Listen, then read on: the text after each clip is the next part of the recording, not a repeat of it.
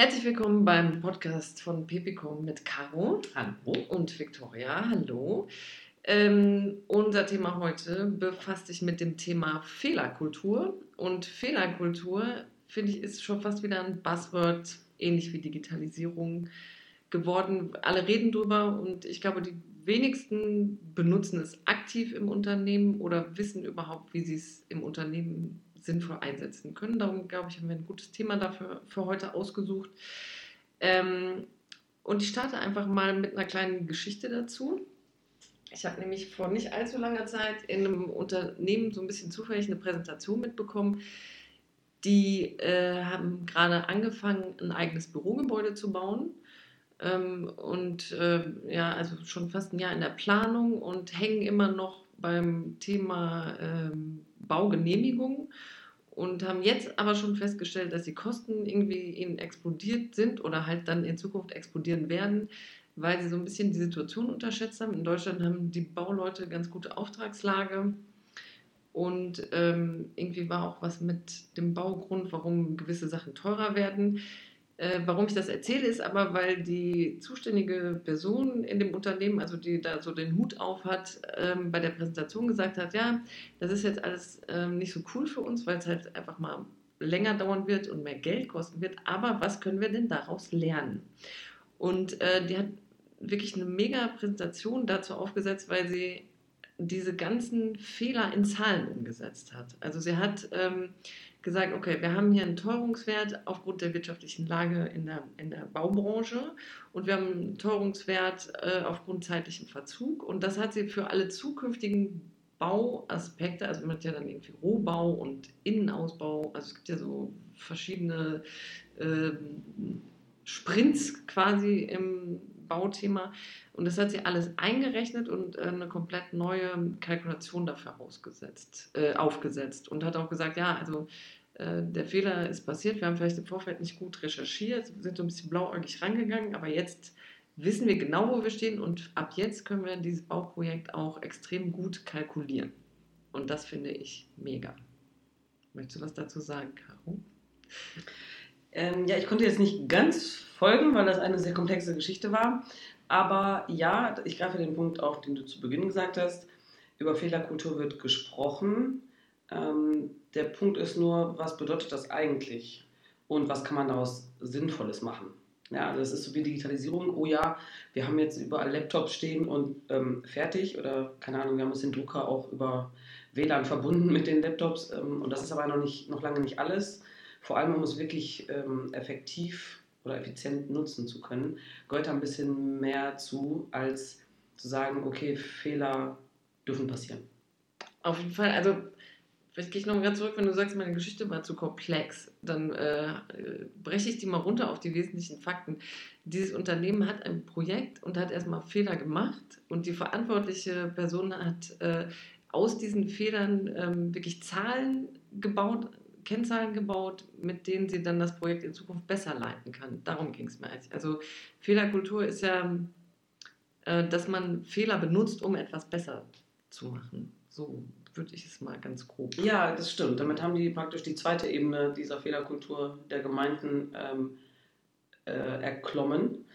Denn die erste ist, Fehler zuzulassen. Ja, also das ist ja das Problem, was viele Mitarbeiter haben, wenn es um Verantwortung geht. Die ne, wollen sie nicht übernehmen, weil sie denken, wenn ich jetzt einen Fehler mache, dann rollt mein Kopf, mhm. und so mhm. war das früher ja im Zweifel auch. Mhm. Ähm, und jetzt heißt es, okay, Fehler darf man machen, das ist aber eben nur der erste Schritt. Und der zweite ist dann zu sagen, was lernen wir denn jetzt daraus? Okay, jetzt ist der Fehler passiert, aber ähm, das ist nicht die Party an sich, sondern das Positive entsteht ja erst, wenn man sagt, lass uns das mal analysieren. Und das hat die Frau ja schon mal gemacht. Ja. Und dann gesagt, okay, ähm, das passiert uns auch nicht nochmal, weil wir nämlich wissen, warum der Fehler entstanden ist, wo genau der lag und wie wir den jetzt umgehen können. Und dann beginnt ja eigentlich erstmal so eine richtige Fehlerkultur. Ja, also ja, also beziehungsweise finde ich, war das schon sehr gelebte Fehlerkultur. Super.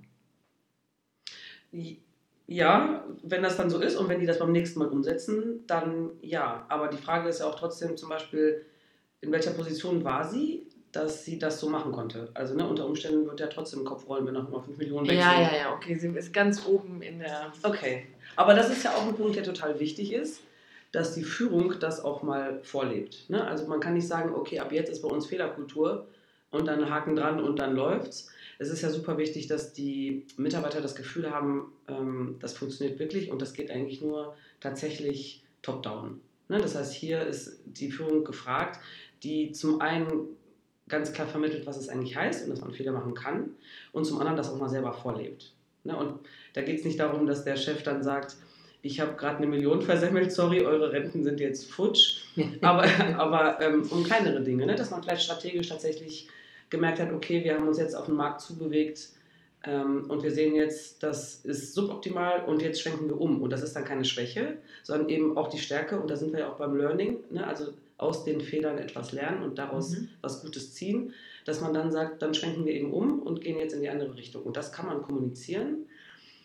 Die Sorge von Führungskräften ist ja oft, dass es als Schwäche gewertet wird.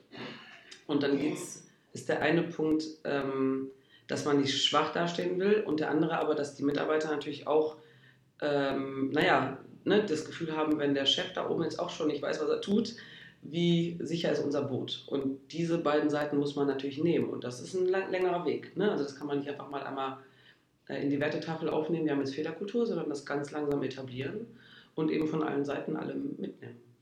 Ich glaube, es ist auch ein ganz schwieriger Weg. Und vor allem hast du jetzt gerade schon äh, total viele Aspekte benannt, wo wir vielleicht nochmal im Einzelnen drauf gucken könnten. Also ähm, ein Punkt, den ich ganz wichtig finde, ähm, du hast es im Nebensatz gesagt, ich weiß nicht mehr genau wie, aber auf jeden Fall thematisch ist ähm, wichtig zu benennen, dass Fehler erstmal grundsätzlich nichts Gutes sind im Unternehmen. Also Fehler darf man durchaus sagen, wäre gut, wenn wir keine Fehler machen würden. Also eigentlich viel besser, keine Fehler zu machen. Aber ähm, ich glaube, jedes Unternehmen muss auch einfach akzeptieren oder jeder Mensch, ganz kann man ganz verallgemeinert sagen, ähm, Fehler passieren, egal wie gut ich mich vorbereite, egal, egal wie gut ich im Job bin mit dem, was meine Expertise ist.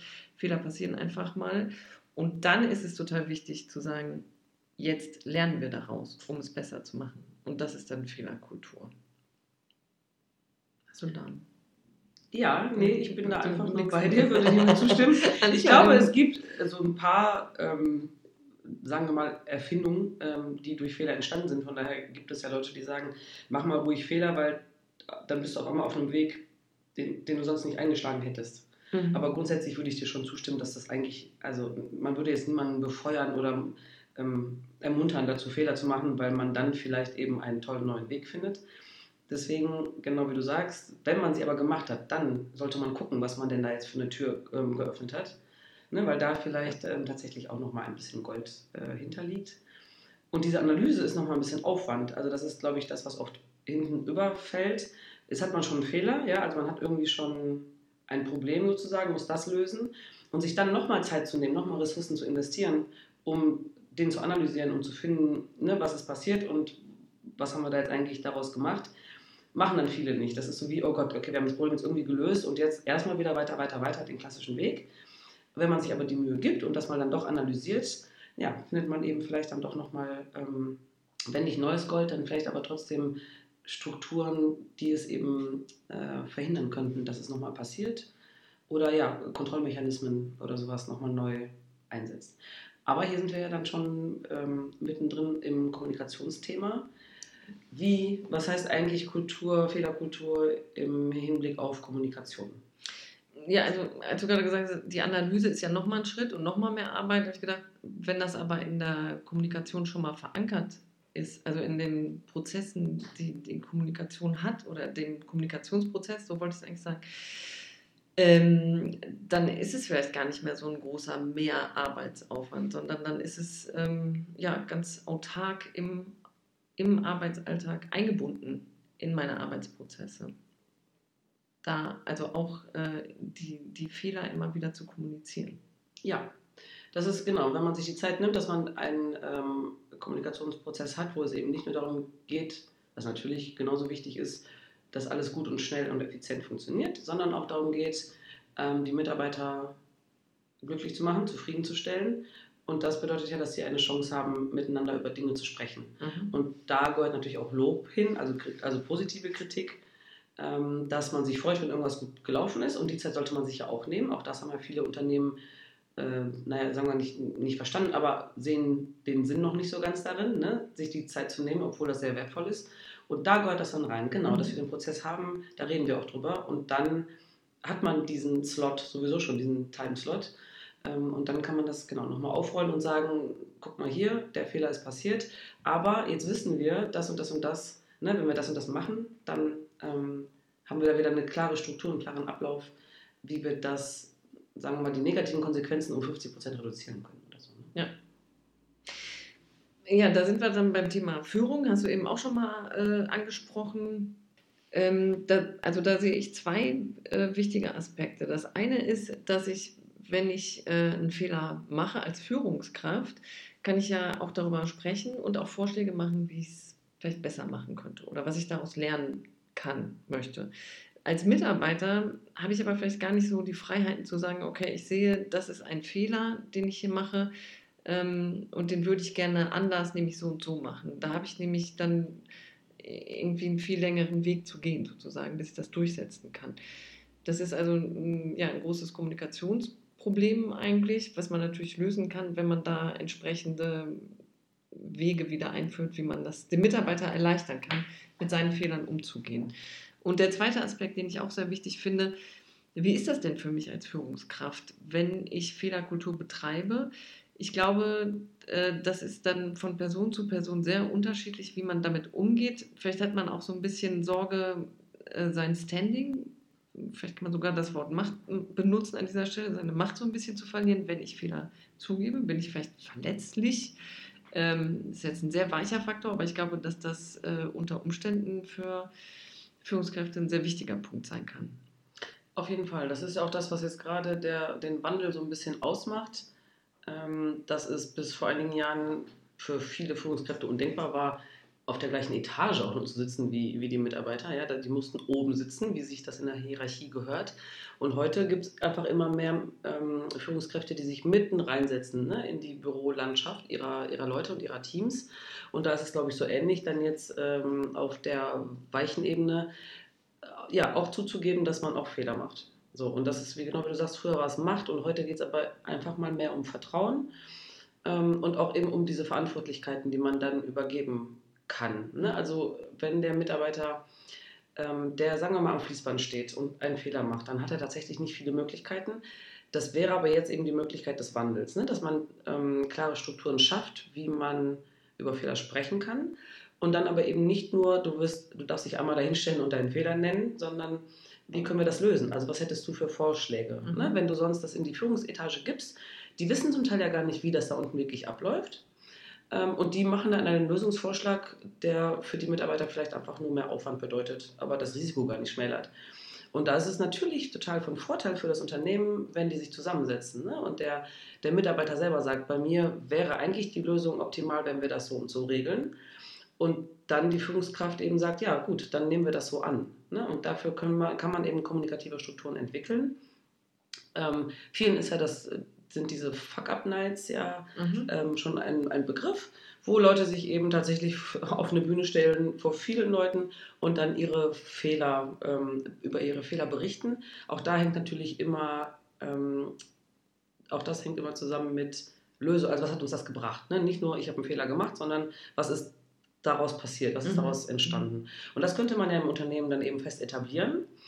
Ähm, das muss nicht immer ein Event sein, ein Live-Event. Man kann das zum Beispiel auch in einem Kanal machen.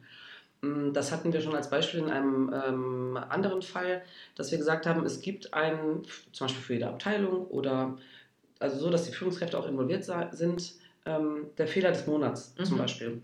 Und das, da kann es total hilfreich sein, auch für die Führungskräfte, die sagen, ich habe eigentlich gar nichts falsch gemacht dass man sagt, doch, du musst aber einen Fehler des Monats benennen. Und dann kann es die Kaffeetasse sein, die umgekippt ist. Ja. Oder ne, dass man irgendwas vergessen hat. Aber dann gewöhnt man sich an den Gedanken, dann wird das wieder zum Prozess mhm. und es ist nicht individuell mehr steuerbar, dass der eine sagt, ähm, ich rede gerne über Fehler und der andere gar nicht. Ne, mhm. Ne, so, dann wird der eine nicht zehn erzählen und der andere null, mhm. sondern jeder macht einen Fehler des Monats, benennt er und dann hat man da wieder einen klaren Prozess ähm, und hilft den Leuten dabei, damit viel besser umzugehen. Ja, ist ja auch ähm, ein Teil eines Moduls bei uns was wir einsetzen, wo es ähm, ja, am Ende vor allem darum geht, das Mindset zu verändern. Also seine Art, mit Fehlern umzugehen. Genau. Ähm, ich glaube, das Wort flache Hierarchien drängt sich so ein bisschen ja. auf. Ähm, bei allem, was du gerade gesagt hast, habe ich gedacht, naja, also wenn ich es schaffe, im Unternehmen mit flachen Hierarchien zu arbeiten, kommt ja auf das Unternehmen drauf an, auf die Größe der Mitarbeiter etc. Das funktioniert nicht immer, aber wenn ich flache Hierarchien schon eingeführt habe, habe ich natürlich eine ganz andere Grundlage, um eine Fehlerkultur auch entsprechend zu etablieren. Das ist vollkommen richtig, dann geht das auf jeden Fall besser und trotzdem ist das kein Automatismus, ne? dass du, wenn du flache Hierarchien hast, funktioniert das mit der Fehlerkultur. Es ist etwas, was sehr bewusst laufen muss und was eben sehr eng mit Kommunikation zusammenhängt. Also man muss es nicht, man muss nicht jedes Mal irgendwie eine Trillerpfeife benutzen, wenn man endlich mal einen Fehler gemacht hat, weil man Fehlerkultur braucht. Aber auch bei flachen Hierarchien ähm, erscheint nicht immer das Learning. Also wir hatten ja einen Fall, ein Unternehmen, wo flache Hierarchien bestanden haben. Da haben wir Robin reingeschickt und tatsächlich war die Kommunikation da ja auch ähm, recht gut. Also es war jetzt kein, kein großer Problemfall, aber sie hatten Change-Prozesse. Und was wir herausgefunden haben über die Fragen, die Robin gestellt hat, war ja, ähm, ja, wir dürfen Fehler machen, uns wird der Kopf nicht abgerissen, da sind wir bei den flachen Hierarchien. Mhm. Ne? Und bei Verantwortung übernehmen, ohne dass man Angst hat, ähm, das ist ja eigentlich der, der erste entscheidende Schritt. Ähm, die haben Fehler gemacht und haben gesagt, ja, das darf passieren, das ist nicht schlimm. Aber auf die Frage, was passiert denn dann? Ne? So, seid ihr besser geworden? Könnt ihr, habt ihr Optimierungsschritte ähm, erkennen mhm. können? Waren die Leute ja eher verwirrt und haben gesagt, wie, nö, verstehen wir nicht. Mhm. Und das bedeutet, dieser Fehler kann immer wieder passieren, weil der nirgends weder dokumentiert wurde, mhm. noch die Lösung dokumentiert wurde, noch die Leute damit irgendwas angefangen haben. Und da sind wir sozusagen mitten im Prozess, eine Fehlerkultur zu entwickeln, aber sie ist noch nicht da. Mhm ich würde hier gerne mal unserem äh, geneigten Zuhörer äh, noch so ein bisschen Aufklärungsarbeit zukommen lassen. Und zwar Robin, das ist unser Umfragetool. Richtig? Weiß vielleicht nicht jeder, der jetzt gerade mal äh, in den Podcast reinhört. Ähm, Robin der Umfrager, also ein digitales Tool, womit wir eben die Kommunikation im Unternehmen testen. Und ähm, ein eine Sparte in der Umfrage beschäftigt sich auch mit Fehlerkultur im Unternehmen. Da heißt es dann zum Beispiel, Fehler können offen angesprochen innerhalb der Abteilung oder zwischen den Abteilungen. Und eine Frage ist auch, äh, wirken sich diese Fehler, die offene Aussprache der Fehler denn positiv auf äh, Arbeitsprozesse aus? Und da äh, hatten wir eben schon mal den Fall, dass ähm, ja, fast alle Mitarbeiter gesagt haben, ja, wir können offen Fehler kommunizieren, wo wir uns total darüber freuen, wenn das im Unternehmen wirklich schon so ist ist bei flachen Hierarchien eben einfacher. Ähm, und aber auch fast alle Mitarbeiter haben gesagt, ja, aber positives Learning haben wir nicht. Das ist dann natürlich eine Lücke, äh, wo wir im Unternehmen dann gucken müssen, sollten, wie wir es besser machen. Genau, und das Spannende war ja auch, dass der Geschäftsführer ja auch äh, zu Recht stolz darauf war, dass ähm, dieser Teil der Fehlerkultur funktioniert und dass die Leute Fehler machen können und ne, die keine Angst haben. Äh, wir hatten ja auch eine Frage, kann man dann mit seinem Vorgesetzten oder mit seinem direkten Vorgesetzten, mit seinem Abteilungsleiter etc. sprechen? Ähm, da hieß es auch, ja, ist kein Problem. Und da war zu Recht der Geschäftsführer stolz, aber ähm, wir haben ihn eben darauf hingewiesen, naja, du kannst dein Unternehmen aber noch effizienter machen, mhm. wenn du eben aus diesen Fehlern lernst. Mhm. Ne, und dafür müsst ihr euch aber irgendwie zusammentun und mal überlegen, was, was entwickeln wir da für einen Prozess draus, wie können wir das für uns fix machen und dann eben ähm, tatsächlich positiv nutzen. Ja. Und das war eigentlich so dann der, der, der Aha-Effekt, den genau. er dann hatte, ne? dass er gesagt hat, ach so, richtig, es geht nicht nur darum, dass meine Mitarbeiter sich wohlfühlen, sondern dass auch das Unternehmen einfach da noch was draus ziehen kann. Ähm, genau, und da hat uns Robin eben sehr geholfen, ne? das, ja. zu, das zu entdecken ja. und zu und, sehen. Und dann ist eben eine Anwendung, um es zu verbessern im Unternehmen, dass man sowas wie eine Fuck-Up-Night oder Fehler des Monats äh, im Unternehmen etabliert, wo die Mitarbeiter und die Führungskräfte das äh, üben, zelebrieren, wie es ist, mit Fehlern umzugehen. Und das wäre ja auch genau, da hatten wir auch die, je nach Unternehmen ähm, ist es teilweise sehr einfacher, innerhalb einer Abteilung Fehler zuzugeben, weil man sich ja auch insgesamt besser kennt. Ja. Aber die, so eine andere Abteilung, da ist man ja schon mal geneigter, nicht zugeben zu wollen, dass äh, hier was schiefgelaufen ist und vielleicht dann eben die andere Abteilung auch ein wenig ähm, davon bekommen hat. Und das ist eben auch so ein stetiger Weg und den kann man, wenn man aber das eben verfolgt und als Prozess aufbaut, ähm, kann man das eben als, naja, zweiten, dritten, vierten Schritt machen. Ne? Erst innerhalb der Abteilung und dann traut man sich auch mit den anderen, weil eben andere parallele ähm, ähm, Strukturen verbessert worden sind, dass die besser miteinander kommunizieren, dann kann man auch an so eine, an so eine Fehlerstruktur rangehen. Auf jeden Fall. Ich glaube, das ist ganz grundsätzlich äh, so, dass man sich Zeit geben muss. Weil ja solchen Veränderungsprozessen ist. Also Change-Prozesse brauchen Zeit. Ähm, das ist in jedem Unternehmen so. Das ist auch gar nicht schlimm, finde ich. Ähm, ich habe noch einen Aspekt im Kopf, den ich wichtig finde beim Thema Fehlerkultur, und zwar äh, den Generationsunterschied, also äh, Generation äh, Y und Generation Z und alle Generation, die noch kommen mögen und die jetzt schon im Unternehmen sind. Ähm, da hat jeder so aus seiner ähm, Umfeld, aus seiner Familienkultur was anderes gelernt und ähm, wie, wie kann man da Fehlerkultur auf einen Nenner bringen? Kann man das überhaupt? Das ist eine sehr gute Frage. Kann man ähm, mit ähm, Kommunikation als Prozess, kann man das? Aber auch das ist natürlich ein Weg. Aber ja, das ist ein sehr spannendes Feld, ähm, weil da sehr viel dranhängt. Und zwar, ähm, das hatten wir jetzt schon früher, waren Fehler eigentlich ein Unding und dann rollten Köpfe und eigentlich war das zum Teil ja auch äh, in Anführungszeichen normal. So ist das halt, ne? du machst einen Fehler, also fliegst du. Und heute ähm, kommen die jungen Generationen und das wissen wir ja mittlerweile ähm, alle, die wollen sofort mitten rein, die wollen einsteigen, die wollen nicht erstmal, ähm, sagen wir mal, 40 Mal einen Prozess beobachten und an der Schulter stehen, aber bloß nichts anfassen dürfen, sondern die wollen eigentlich selber sofort ausprobieren. Und wenn die dann Fehler machen, ist das für die ähm, viel schneller und viel automatisch ein Learning. Also Mhm. ne, die sind dann nicht unbedingt sofort gekränkt oder sagen, ich werde das nie mehr wieder anfassen, weil ich habe was verbockt, sondern die sagen, ah, okay, jetzt weiß ich aber, wie es geht. Mhm. Während die älteren Generationen total genervt sind und sagen, siehst du, jetzt hast du es verbockt, eigentlich bist du jetzt raus. Ähm, und da entsteht dann so dieser Clash. Mhm. Ähm, das ist, also da gehört noch viel mehr zu, aber das Entscheidende ist hier, wenn sich alle ähm, dieser Fehlerkultur annähern und irgendwie lernen, mit Fehlern umzugehen, dann verstehen die sich untereinander auch besser, also die, die Generationen. Und dann kann man ähm, auch neue Workflows entwickeln, die eben alle Generationen glücklich machen. Ja, also das heißt, man kann, der, die älteren Mitarbeiter können lernen, dass das, was die Jungen da machen, ähm, vor allem heutzutage, wenn die Märkte immer schneller werden, dass es völlig in Ordnung ist, wenn die so eben lernen. Also Learning by Doing Mhm. ist etwas, was wir früher eher so nicht kannten. Mhm. Jetzt geht das aber und das können die eben ähm, über die Jungen lernen, während die Jungen eben sehen, naja, so war das früher nicht. Früher hat man fünf Jahre lang entwickelt, ja, da gab es keine Sprints und keine Iterationen und dann ähm, genau hat man mal so Prototypen rausgebracht, das war früher undenkbar. Ähm, und so gewöhnen die sich dann eben auch an den Gedanken, dass es nicht immer ganz so schnell läuft und man nicht immer sofort mit dem Skalpell Mhm. ähm, an den Operationstisch darf, sondern ähm, man so einen Mittelweg findet. Sehr gut. Ähm, da gibt es vor allem kein richtig und kein falsch. Ne? Ja. Also äh, jede Generation ist ja mit dem, wie sie gearbeitet hat, ganz gut gefahren. Also ist ja nicht so, als gäbe es in der einen Generation keine Umsätze und erst wenn die neue kommt, passiert im Unternehmen wieder was. Äh, da hat so jeder seine Daseinsberechtigung und seinen Umgang, aber ja, im Sinne der Vielfalt äh, macht es ganz sicher Sinn, äh, das irgendwie zusammenzubringen und gemeinsam Fehlerkultur zu etablieren. Ja, und das hängt aber auch, entschuldige, aber auch nochmal von Unternehmen, äh, von den Unternehmen ab. Ne? Die einen haben sehr viel Mischung zwischen den Generationen, die anderen haben ganz starre Abläufe. Da darf eben zum Beispiel wirklich bei manchen Dingen darf nichts ausprobiert werden, mal einfach so.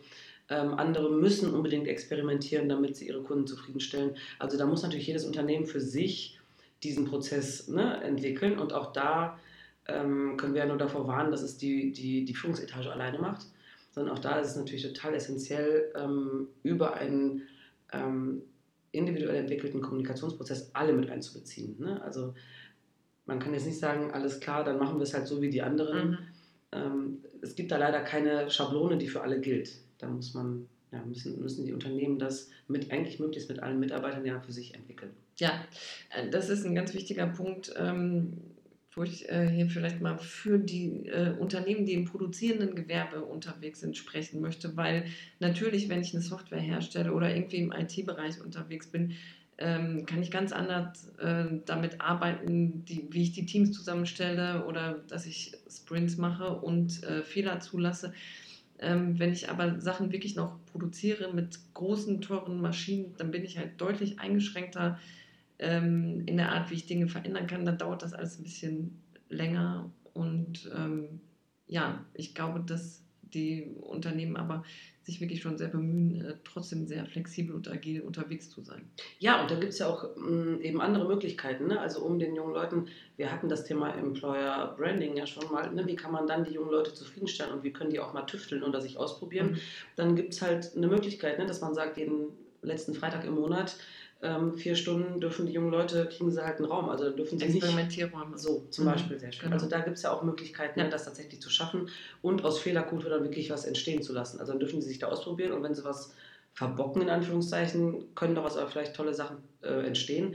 Und im schlimmsten Fall entsteht daraus nur in Anführungszeichen, dass die Mitarbeiter zufrieden sind Ja. und dann ganz äh, ähm, ja, produktiv wieder an, am, am Band stehen und tatsächlich dann ihre die, die Sachen machen, die es braucht. Ja, also die, äh, diese ganzen Neuerungen bringen doch viel Gutes. Schöne neue Arbeitswelt. Ja. Take Fun Seriously drängt sich wieder, total wieder, auf. ja. Ähm, ja, ich glaube, zum Abschluss äh, könnten wir mal noch darüber sprechen, ob wir persönlich auch ähm, Fehlerkultur betreiben oder wir bei PP kommen. Ähm, und zwar habe ich äh, für das Thema heute mitgebracht, dass ich gedacht habe, als ich mir unseren letzten Podcast angehört habe, dass wir den inhaltlich mega vorbereitet haben und ich ihn inhaltlich auch wirklich gut finde. Also unser, unser Kernstück, unser Herzensthema Kommunikation als Prozess ähm, rüberzubringen, ist für uns bestimmt ähm, irgendwie anstrengender, äh, weil es für uns so wichtig ist und so eine Bedeutung hat. Aber am Ende haben wir eigentlich beide gesagt, okay, das hätte auch eine Person einfach sprechen können. Das war kein echter Podcast, so in der Form, rein die Form. Äh, und darum haben wir uns heute hingesetzt und uns nicht so stark vorbereitet und äh, haben ein gutes Gespräch über Fehlerkultur führen können. Und das ist mein Learning daraus. Ähm, da kann man vielleicht Sachen manchmal locker angehen und hat ein besseres Ergebnis. Ja, das ist eigentlich das Learning, aber auch dieser gesamten Podcast-Serie, ähm, dass man geneigt ist, äh, vor allem wenn man es eben, ähm, naja, noch nicht als Routine sozusagen etabliert hat, geneigt ist, jeden Satz perfekt zu sprechen und jedes ähm doch bitte rausschneiden zu lassen. Und dann merkt man aber, ganz ehrlich, so, so kommt man dann nie auf einen grünen Zweig und kriegt auch nie eine Folge fertig. Ähm, das ist auch so ein Learning, äh, in dem man total wächst und man auch selber selbstsicherer wird. Und das ist eigentlich auch was Schönes. Und ja, bei dir, also tatsächlich haben wir äh, bei der letzten Folge dann auch Learnings draus gezogen, ohne zu sagen, naja, dann kommt es halt in die Tonne. Ne? Es ist trotzdem, ähm, es ist raus und es ist auch eine sehr gute Folge, aber wir haben versucht, auch eben unsere wichtige Fehler, Folge für uns. ja, aber unsere Fehler auch ganz konstruktiv zu nutzen, um sie nicht, möglichst nicht nochmal ähm, geschehen zu lassen. Sehr gut. Hast du noch, hast du noch äh, irgendwann, irgendeinen Fehler, den du mal erlebt hast beim Unternehmen oder den du selber gemacht hast, den du hier raushauen kannst? Ja, in der Tat ähm, ist mir jetzt so im Laufe des Gesprächs ähm, ein sehr gutes Beispiel eingefallen und zwar ein Unternehmen, das ähm, zweimal in die unschöne Situation gekommen ist, dass sie Lieferanten hatte, beziehungsweise einen, auf den sich der Einkauf verlassen hat. Das war ein super Lieferant, ähm, ganz verlässlich, hat immer alles funktioniert und plötzlich ist er insolvent gegangen.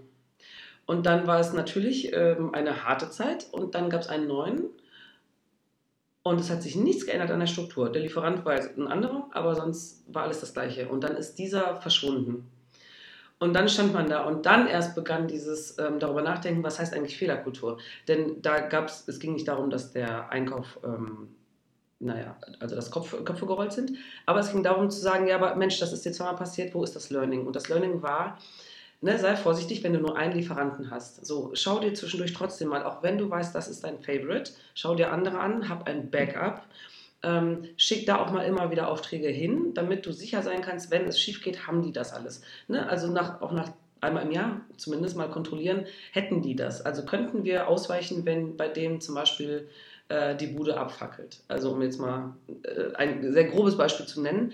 Ähm, aber das ist eben der Unterschied zwischen, ich werde nicht gefeuert, wenn das jetzt schief geht, aber es gab kein Learning und dann ist es nochmal passiert. Mhm. Und das war das Entscheidende, dass man dann rekonstruiert hat, okay, was war eigentlich das Hauptproblem und wie können wir das denn jetzt aber lösen für die Zukunft, uns eine, eine Sicherheit schaffen. Und das ist dann endlich passiert und dann ist tatsächlich die Fehlerkultur daraus erwachsen, weil andere ähm, Abteilungen auch angefangen haben zu überlegen, warte mal, warte mal, hatten wir nicht letztens ein Problem, was wir schon mal hatten und warum ist das nochmal passiert?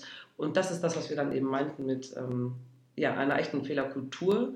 Ähm, da war noch kein Prozess drin, ja, also da, das hat sich noch nicht final etabliert. Das war, da waren wir mitten im Weg, ähm, auf dem Weg dorthin. Aber ja, das war so ein schönes Beispiel, wo ich dachte, Mensch, wir hätten einmal hätten wir das schon umgehen können, Mhm. wenn schon eine fest etablierte Unternehmenskultur da gewesen wäre. Ja. Fehlerkultur. Was habe ich gesagt? Unternehmenskultur. Aber da wir heute über Fehlerkultur reden. Alles gut. Ähm, ein sehr schönes Beispiel auf jeden Fall. Ähm, vielleicht äh, gibt es ja jemanden, der hier gerade zugehört hat und dem fällt ein Fehler ein, den er gemacht hat mit Learning. Wir nehmen nur Fehler mit echtem Learning. Äh, hinterlasst uns gerne einen Kommentar. Äh, vielleicht habt ihr Themen oder sonst irgendwas, was ihr uns zum Podcast sagen wollt, hören wir uns auch gerne an, weil wir immer besser werden wollen für euch. Und ähm, ich glaube, dann verabschieden wir uns. Wir verabschieden, wir verabschieden uns. Ciao. Ciao.